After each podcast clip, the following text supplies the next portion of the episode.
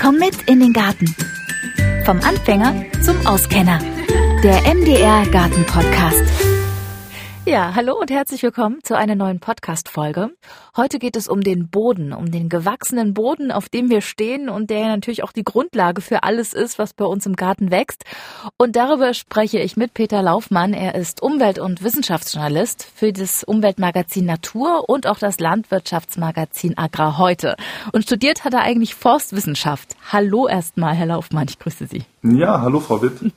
Sie haben sogar ein ganzes Buch über das Thema geschrieben, um das es heute geht, und zwar den gewachsenen Boden. Wie ist es denn dazu eigentlich gekommen? Zu dem Buch, oh, das ist, ähm, das ist so ein bisschen wie so eine Eichhörnchensammlung. Ich habe über viele Jahre immer Kontakt mit dem Boden gehabt, von Kindesbeinen an, dass ich gern in der Erde gespielt habe, dann über die Bundeswehrzeit, wo man ja auch naturgemäß viel mit dem Boden zu tun hat und dann über das Studium, wo wir uns sehr intensiv natürlich mit dem Boden als Grundlage für das Wachstum in Wäldern beschäftigt haben.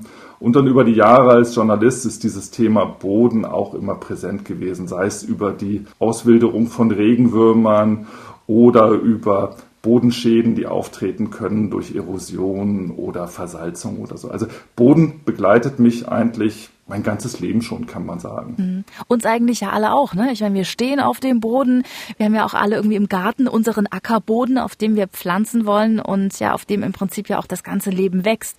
Und der Boden ist einfach mal die Grundlage für alles Leben. Und ähm, ich würde gerne heute in dieser Podcast-Folge mit Ihnen so ein bisschen äh, tiefer in die Erdschichten sozusagen reingehen und den Boden etwas genauer betrachten, denn es gibt ja die unterschiedlichsten Bodentypen auch, ähm, die wir bei uns im Garten haben. Herr Loffmann, was macht denn eigentlich einen guten Boden aus? Hm. Kommt natürlich immer darauf an, wie man fragt. Wenn man einen Ökologen fragt, wird er was anderes antworten als ein Gärtner. Aber letztendlich ist für den Gärtner oder auch für den Landwirt bei einem guten Boden immer die Rede davon, dass Wasser, die Versorgung mit Sauerstoff und mit Nährstoffen optimal ist. Also für das, was ich da anpflanzen will, optimal. Und das heißt konkret, dass ein Boden nicht kompakt sein soll, also nicht zu eng gepackt. Er soll aber auch nicht zu lose sein weil dann funktioniert das schon wieder mit, dem, mit der Wasserversorgung vielleicht nicht so gut. Also im besten Fall ist er etwas krümelig und ist ein Mix aus Ton, Sand und Schluff. Also das sind letztendlich die verschiedenen Korngrößen, die man als Bodenarten auch definiert. Dann sollte ein guter Boden vielleicht auch eine dunkle Farbe haben. Das deutet ein bisschen darauf hin, dass in dem Boden schon sehr viel Humus drin ist. Und ein Boden entsteht ja auch immer auf einem Ausgangs Gestein oder auf einem Ausgangssubstrat. Also wenn man einen guten Boden hat, dann hat man in der Regel auch vielleicht ein Ausgangssubstrat, wo früher Kalkstein war oder wo äh, Löss nach der Eiszeit oder der, während der Eiszeit angeweht wurde. Also das wäre für mich auch noch was, wo ich sagen kann, das ist dann ein guter Boden. Und ein guter Boden muss eben auch die Fähigkeit haben, zum Austausch dieser wichtigen Dinge, also zum, sowohl zum Wasseraustausch als auch zum Austausch der Nährstoffe. Und da sagt dann der Bodenkundler, ja, wenn der Boden viele Dreischichttonminerale enthält und viele Humuskomplexe, dann ist das schon mal gut für die Nährstoffversorgung. Letztendlich ein Zusammenspiel aus Wasser, Luft und Nährstoffen, das macht den guten Boden aus. Und woran erkenne ich, was ich überhaupt für einen Boden habe? Klar, ich kann sehen, ob der lehmig ist, also ob so ein schwerer Boden ist oder ob der sehr durchlässig ist. Aber ähm, woran erkenne ich, ob da alles ähm, drin ist, was sozusagen meine Pflanzen zum Wachsen brauchen? Da können Sie auf verschiedene Art und Weisen rangehen, je nachdem, wie viel Zeit und wie viel Geld und wie viel Ernst Sie auch investieren. Also ich empfehle, dass man sich, wenn man einen Garten jetzt neu übernimmt zum Beispiel, mal die Bodenart anguckt. Das heißt, wie viel Ton, wie viel Sand, wie viel Schluff ist in dem Boden drin. Greift man einmal in den Boden rein und drückt den Boden und sieht, wenn die, wenn die Fläche dieses leicht feuchten Bodens so ein bisschen glänzt, dann spricht das dafür, dass sehr viel Ton im Boden ist. Das könnte bedeuten, dass der Boden vielleicht bei der Wasserversorgung Probleme macht, dass er schwer zu bearbeiten ist. Ich könnte wieder über die Farbe gehen und sagen, ein Boden, der sehr bleich ist, ist vielleicht eher nährstoffärmer weil Nährstoffe ausgewaschen sind oder weil der Boden sehr sandig ist und dementsprechend mir möglicherweise Probleme macht, wenn ich was Bestimmtes anpflanzen will. Also der Humusgehalt im Boden sagt mir etwas aus. Ich kann auch, was ich jedem empfehle, mal so eine Nase voll zu nehmen, einfach mal an den Boden zu riechen. Das okay. verrät mir auch schon sehr viel. Also wenn der Boden so angenehm erdig riecht, dann spricht das eigentlich dafür, dass da ein gutes Verhältnis auch von Mikroorganismen drin ist. Wenn der Boden hingegen faulig riecht oder pilzig, dann ist es eher ein Zeichen dafür, dass der Boden vielleicht zu nass war oder dass es eben Staunässe gab oder gibt oder dass entsprechend das Bodensubstrat mhm. nicht wirklich perfekt geeignet ist. Hm. Nun können wir das vielleicht auch auf zwei Extreme ein bisschen einschränken. Ne? Also es gibt zum Teil, glaube ich, das Extrem mit dem, mit dem schweren, lehmigen Boden. Das habe ich zum Beispiel in meinem Garten. Und dann mhm. gibt's, ähm, ich glaube, das ist so auch in der Region so um Berlin rum, gibt's halt auch sehr sandige und extrem durchlässige Böden. Und da ist natürlich die Frage, was kann ich da machen bei diesen zwei Extremen? Also wirklich sehr schwerer oder sehr ähm, durchlässiger Boden. Was kann ich da machen, um den Boden zu verbessern? Im Grunde genommen muss ich beide Böden auf so, eine, so einen Mittelwert nivellieren. Der eine Boden gibt schlecht Wasser ab und bei dem anderen rauscht das Wasser geradezu durch. Mhm. Das heißt, wenn ich den sehr schweren Boden etwas mehr mit Sauerstoff versorgen will, etwas auflockern will, dann müsste ich ihn durchmischen mit Sand oder eben mit Humus oder mit Kompost, sodass der Boden letztendlich eine etwas ähm, lockerere Struktur hat. Und dann ist der Boden im Grunde genommen erst befähigt, gut das Wasser zu liefern, gut Sauerstoff auch zu liefern und gut Nährstoffe zu liefern. Und das andere, was Sie sagten, wenn der Boden sehr sandig ist, dann bedeutet das letztendlich, dass Regenwasser oder auch Wasser, was ich zum Gießen verwende, schlichtweg durchrauscht. Das heißt, die Böden sind sehr anfällig dafür, dass es trocken ist. Auch diese Böden kann ich letztendlich mit Humus oder mit Kompost oder mit Mulch oder auch durch eine bestimmte Auswahl von Pflanzen verbessern, dass er eben das Wasser besser hält und dementsprechend auch mir ermöglicht, bessere Ergebnisse bei den, beim Pflanzenbau zu haben. Mhm. Trockenheit ist ja sowieso so ein Thema, was uns in den letzten Jahrzehnten sehr beschäftigt.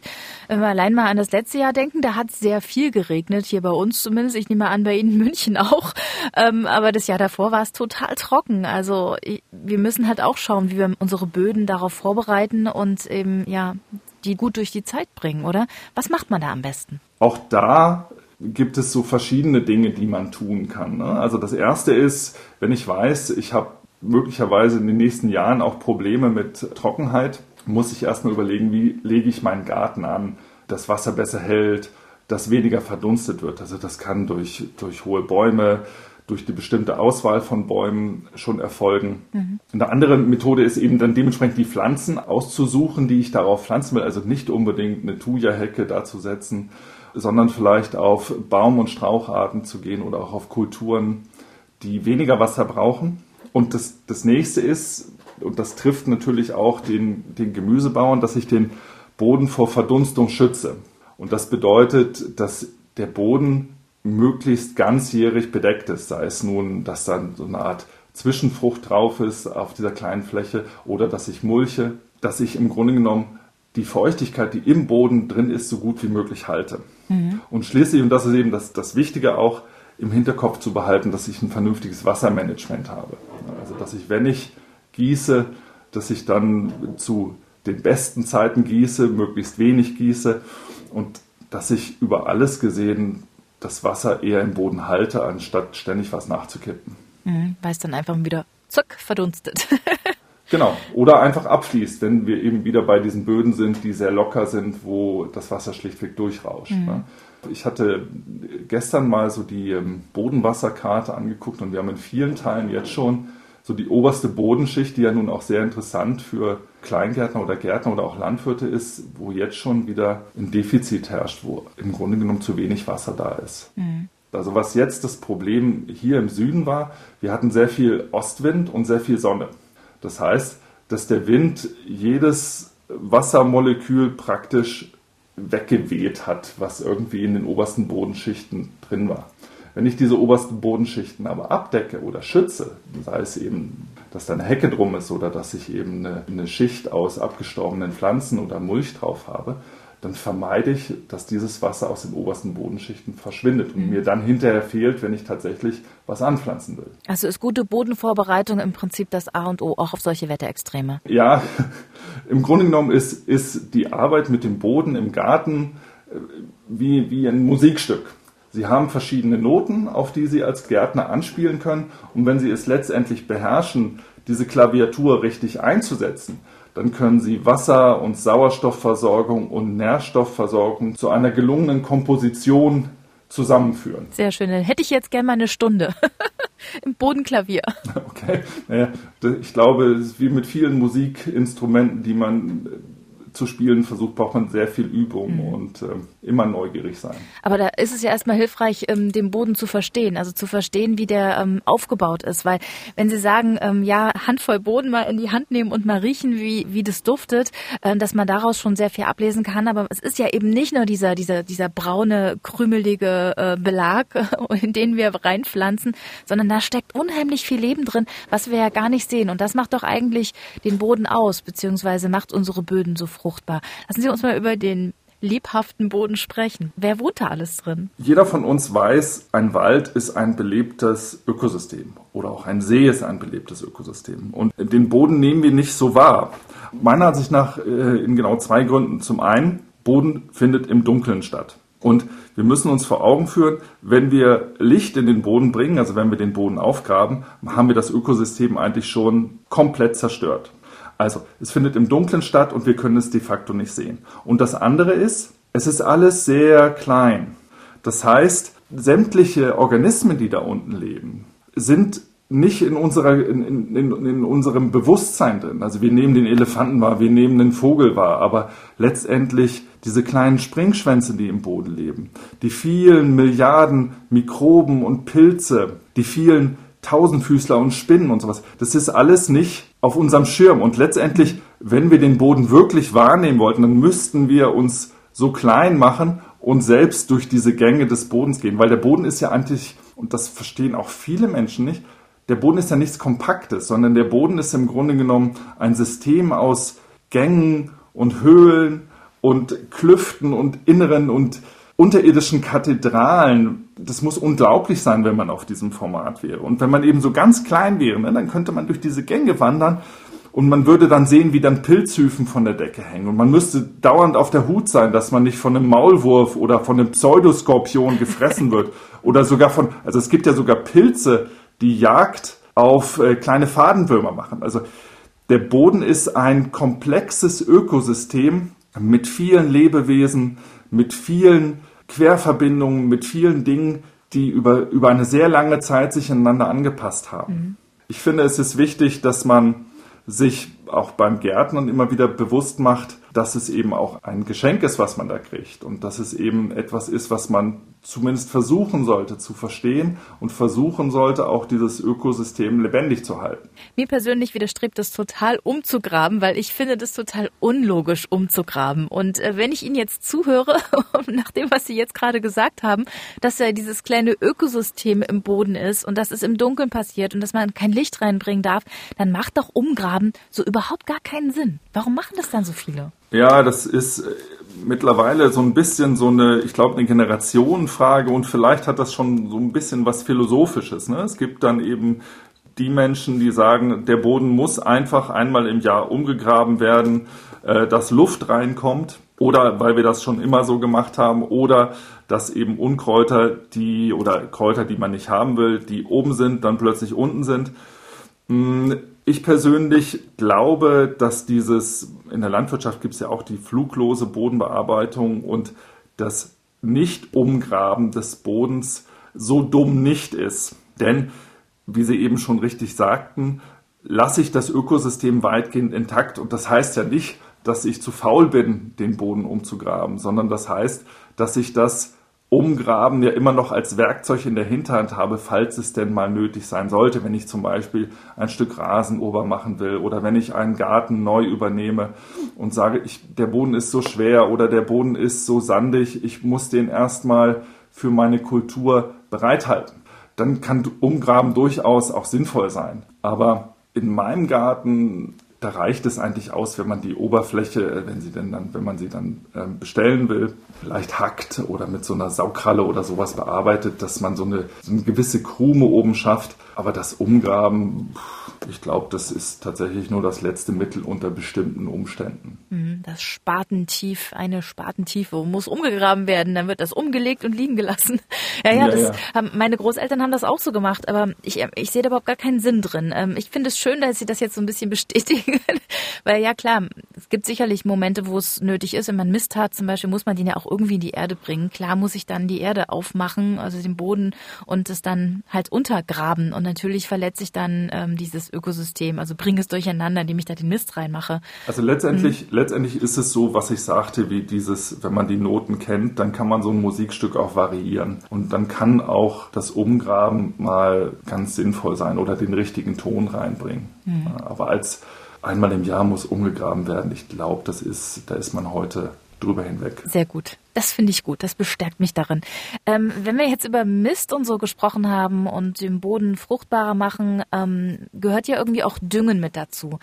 Ist es wirklich nötig, den Boden zu düngen, wenn man doch eigentlich ein intaktes ähm, ja, Ökosystem in seinem Boden hat, wenn da eigentlich alles funktioniert? Oder woran erkenne ich, dass es eben nötig ist, wenn nichts mehr wächst? Oder wie ist denn das? naja, ich sagte ja eingangs, dass der Boden im Grunde genommen drei Dinge braucht. Wasser, Luft und Nährstoffe. Und wenn wir dafür gesorgt haben, dass genug Wasser drin ist, dass der Boden auch gut durchlüftet ist oder dass in den Boden Luft und Sauerstoff dementsprechend geraten kann. Und wenn ich mir überlege, dass ich etwas anpflanze und dann immer etwas wegnehme, dann wird mir sehr schnell auffallen, dass da ein Defizit ist. Das heißt, dass ich bestimmte Nährstoffe nachliefern muss. Und das kann man natürlich zu einem Zeitpunkt machen, wo es dann auffällig wird. Dass die Pflanzen eben zeigen, es gibt einen Stickstoffmangel oder es gibt einen Mangel an Mineralstoffen wie Magnesium oder Kalium oder Phosphor. Ähm, man kann natürlich auch dem entgegentreten, indem man sagt, jedes Jahr bringe ich ein bisschen Kompost unter oder eben, wie Sie sagten, bringe ich ein bisschen Mist unter oder ich arbeite Hornspäne ein. Also irgendwas, um dieses, diese Nährstoffe, die ich rausnehme aus dem Boden, wieder zu ersetzen. Dabei ist es aber, finde ich, wichtig, dass man nicht nach dem Gießkannenprinzip arbeitet, ne? dass man eben auch da sehr, sehr bewusst mit umgeht und dann lieber mal zu wenig düngt als zu viel düngt, weil ich glaube, dass wir in unserer Landschaft sowieso viel zu viel Dünger einsetzen. Ähm, was ich mich ja nur frage, ist, ähm, wenn Sie sagen, okay, die Pflanzen zeigen einen Mangel an und so, aber das sind ja jetzt alles Bodeneigenschaften, die man nicht wirklich sehen kann, ne? Diesen Nährstoff, Kalium und was Sie da sagen. Äh, also ich muss ganz ehrlich sagen, ich als Gartenanfängerin, ich habe echt mhm. keinen Plan von dem, was in so einem Boden drin sein muss. Ich sehe halt nur, okay, meine Pflanze rollt sich, die Tomatenblätter rollen sich, da ist wohl irgendwas im Mangel. Also das kann ich irgendwie sehen und versuche dann irgendwie entgegenzuwirken mit ähm, Brennnessel, Jauche zum Beispiel. Aber mhm. so richtig ähm, im Vorfeld kann ich gar nicht wissen, was da drin ist. Gibt es da irgendwelche Möglichkeiten, dass man, eine, also muss man dann eine Laboranalyse machen, so eine Bodenanalyse? Macht sowas Sinn? Ja, das ist wieder, äh, das ist auch fast schon wieder eine philosophische Frage. Ich glaube, wenn man einen Garten neu übernimmt und äh, versucht, sich ähm, da einzugrooven und so ein Gefühl dafür zu kriegen, wo kann ich denn was anpflanzen, ist es gar nicht schlecht. Also es gibt den Baumarkt und es gibt äh, über verschiedene Institute bieten so Bodenanalysen an, die letztendlich ja auch nicht teuer sind. Also das ist, äh, ich sag mal so, mit 50 bis 100 Euro ist man ganz gut dabei und weiß dann eben, was im Boden drin steckt. Man kann natürlich auch so grundsätzliche Dinge, wenn es um pH-Wert geht oder so grundsätzlich um das Gefühl, welches Nährstoffniveau habe ich im Boden, kann man auch durch aufmerksames Beobachten oder auch indem man selber mal was ausprobiert, auch schon das eine oder andere erfahren. Mhm. Ich komme immer, wenn ich mit dem Fahrrad hier Richtung Stadt fahre, an so einem Bolzplatz vorbei. Und ich weiß, dass da die Jungs immer in die Ecke pinkeln. Und genau in dieser Ecke wachsen unglaublich viele Brennnesseln. Und dann mit dem im Hinterkopf weiß man, dass es bestimmte Pflanzen gibt, die in diesem Fall den Stickstoff anzeigen, wie die Brennnessel mhm. oder der Löwenzahn. Wenn ich nun ein, in meinem Garten sehr viel Löwenzahn habe, weiß ich, dass der Boden sehr wahrscheinlich sehr gut mit Stickstoff versorgt ist. Ah, okay. Wenn ich versuche herauszukriegen, welcher pH-Wert mein Boden hat, dann kann ich natürlich mir solche pH-Teststäbchen kaufen und äh, mal testen, wie, welcher pH das hat. Ich kann aber auch mal mit, mit Essig oder Backpulver eine erste Probe machen, um zu sehen, ah, der Boden ist, ist vielleicht ein bisschen saurer, der Boden ist vielleicht ein bisschen alkalischer. Und wenn ich dann ein bisschen mehr Spaß habe oder vielleicht auch das mit den Kindern zusammen mache, dann kann ich auch mal ähm, mit Rotkohlsaft, mit Rotkohlsaft testen, welcher pH-Wert der Boden hat. Wie geht denn das? Es gibt, naja, im Grunde genommen, äh, es gibt ja je nachdem, in welcher Region man ist, Rotkohl oder Blaukraut. Und das basiert eben auf der Eigenschaft, dass der Saft in dem Kohl auf Säure oder auf alkalische, äh, auf Basen eben anders reagiert. Mhm. Ja? Und wenn ich diesen Rotkohl in destillierten Wasser koche, dann kriege ich irgendwann so einen lila Saft. Und wenn ich das in meine Bodenprobe gebe und der ist, bleibt lila, dann ist es eher neutral. Wenn der Saft sehr rot, so fast pink wird, dann wird es eher, dann spricht es eher dafür, dass der Boden sehr sauer ist. Und wenn der Boden blau oder sogar grün wird, dann zeigt das, dass der Boden ähm, sehr alkalisch ist. Das ist auch, wie gesagt, mit Kindern kann man da sehr viel Spaß haben. Ich persönlich finde es, finde es ist halt sehr aufwendig. Ne? Hm, okay. Man kann es vielleicht auch daran erkennen, ob äh, Rhododendron wächst und äh, Heidelbeeren gut äh, sprießen, dann ist der Boden auch sauer. genau, letztendlich ist das das, was ich sagte mit ja. der Brennnessel oder dem Löwenzahn. Man kann äh, auch die, die Pflanzen, die möglicherweise schon da sind, mhm. auch zu Rate ziehen. Die sagen einem im Grunde genommen auch schon, in welche Richtung der Boden tendiert. Mhm. Herr Laufmann, der Boden, ein total spannendes Thema. Ich bedanke mich für das schöne Gespräch. Ich bedanke mich auch. Ja, und in der nächsten Folge, da legen wir den Grundstein für ein bisschen Blütenpracht im Garten. Und zwar geht es dann um die Dahlien. Wie man die am besten zum Blühen bringt und richtig pflegt, das lasse ich mir in der nächsten Folge erklären. Also, bis dahin.